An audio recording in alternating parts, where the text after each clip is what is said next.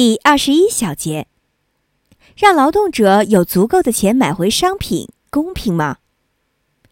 业余经济学家最喜欢谈两件事，就是公平价格和公平工资。所谓公平价格与公平工资，简单点说，就是唯一可行的工资，就是能让劳工买回他们所生产的产品的工资。总之，修房的人就应该买得起房。造飞机的人就应该买得起飞机。有了这个荒诞的假设，难怪人人怒气冲天，都觉得自己被剥夺了，都希望政府为他们讨回公平。政府能帮他们讨回公平吗？确实，政府可以强制雇主把所有劳工的工资都提高百分之三十，但结果是物价也上涨百分之三十，这有什么意义呢？有人会站出来反驳说。不对，大家工资都涨百分之三十，物价未必会涨百分之三十。是的，物价很难与工资完全等比例上涨，这只是一种长期假设。确实，还有一些其他办法消化百分之三十的工资上涨额，比如失业率上升。美国经济学家保罗·道格拉斯通过分析大量的统计数据，英国经济学家辟谷通过纯理论推导，得出了共同的结论。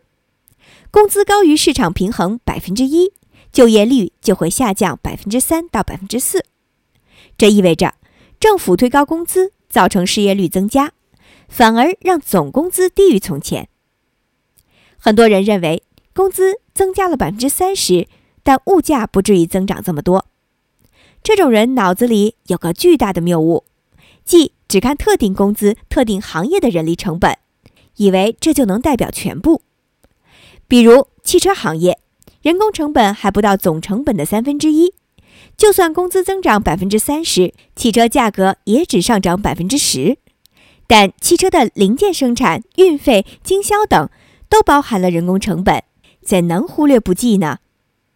一九二九到一九四三年，美国薪资收入平均占国民收入的百分之六十九；一九五六年到一九六零年仍为百分之六十九。一九七二年到一九七六年为百分之六十六，加上额外补贴等，员工总收入平均占国民收入的百分之七十六。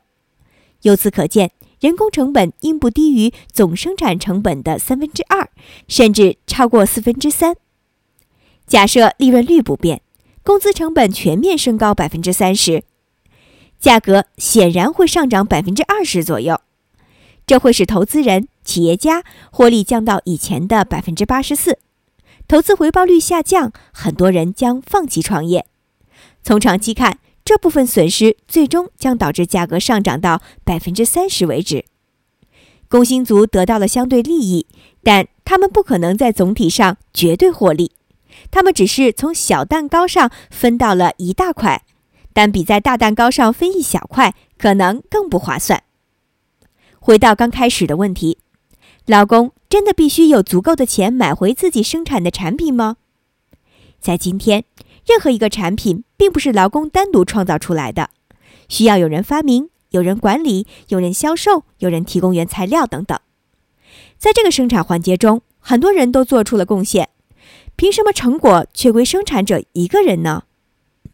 最好的价格并非最高的价格，而是。能促进最大产量和最大销量的价格，最好的工资率也不是最高的工资率，而是能最有效实现充分生产、充分就业和持久稳定的工资率。